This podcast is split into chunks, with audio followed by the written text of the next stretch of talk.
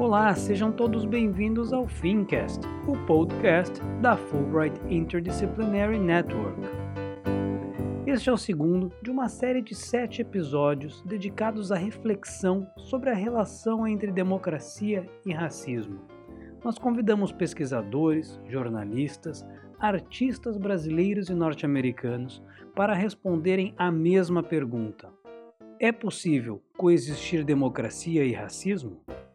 Hoje, quarta-feira, 19 de maio de 2021, eu, Luiz Pedroso, fiz essa pergunta para o músico Josué de Almeida, popularmente conhecido como Chipa Baiano. Chipa, eu sei que se pudéssemos, nós conversaríamos por horas sobre esse assunto. Uh, mas breve e objetivamente, na tua opinião, é possível coexistir democracia e racismo? Salve, salve! Meu nome é Josué de Almeida, conhecido no meio artístico como Chipa Baiano. Sou músico, percussionista e baterista. Trabalho como educador há 33 anos. Nascido no maravilhoso estado da Bahia, né, cidade de Conceição do Jacuípe, criado em Salvador e atualmente morando aqui em Porto Alegre. Né. É, é complicado a gente trazer um conceito único né, sobre os dois temas porque ele é muito complexo. Mas claro que é de suma importância essas discussões porque eu vejo que na atualidade a ignorância ela tem escravizado muito mais a sociedade do que a própria senzala, do que o próprio canavial, do que o próprio navio negreiro, né?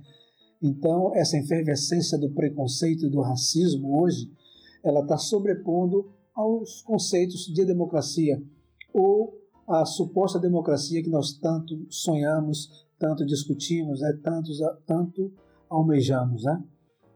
Então, se fizermos análise fria do conceito, né, na, da etimologia da palavra democracia, que vem do grego, né, demos, povo, kraten, governar, a gente estaria tranquilaço, né, é, sabendo que o povo está no poder. Mas na prática a gente sabe que não é isso. Eu arriscaria dizer que se o ex-presidente Abraham Lincoln não fez o gol, pelo menos ele bateu na trave ou no travessão, quando ele diz, ele diz o seguinte que democracia é o governo do povo, pelo povo e para o povo. Do povo, porque, em tese, ele é soberano. Pelo povo, porque é aquele que detém o exerce o poder são também pessoas do povo. E para o povo, porque nesse caso é, se insere uma dimensão étnica no governo que, em teoria, deve buscar o bem comum da sociedade e não os favorecimentos a um determinado grupo ou a uma determinada classe, inclusive do próprio governo, que na maioria das vezes é, monta os seus grupos de privilegiados em detrimento daqueles menos favorecidos ou da minoria, como, como chamamos hoje, né?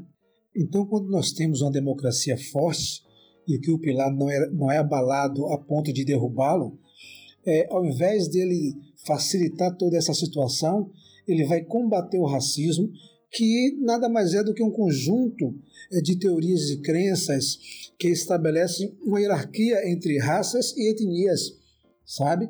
Então, no conceito político, por exemplo, eu diria que se tem uma doutrina, tem um sistema baseado na ideia de raça superior, que já vimos muito na história, né, e que não deu certo em lugar nenhum do mundo, né, muito menos é, aqui no Brasil.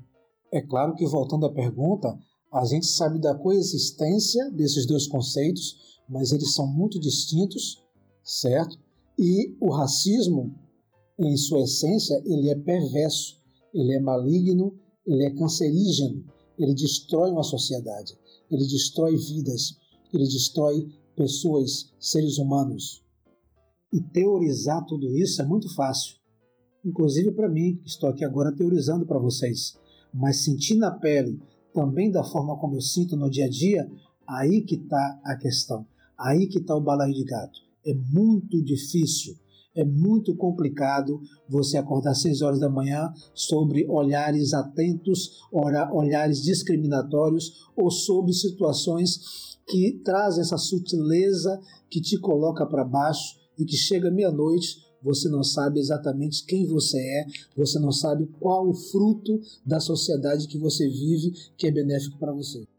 Em nome da FIM, Eu agradeço a tua participação nesse Fincast e pela sensibilidade, uh, Chipa, da, da tua resposta. Eu aproveito para te convidar e convidar a todos que nos escutam para assistir ao vivo no dia 25 de maio, às 18h30, no canal da Comissão Fulbright Brasil, o debate Uma Luta, Duas Américas: George Floyd, Racismo e Ferramentas de Opressão um dilema para a democracia? Nosso muito obrigado e até amanhã com mais um episódio dessa série especial. Tchau, tchau!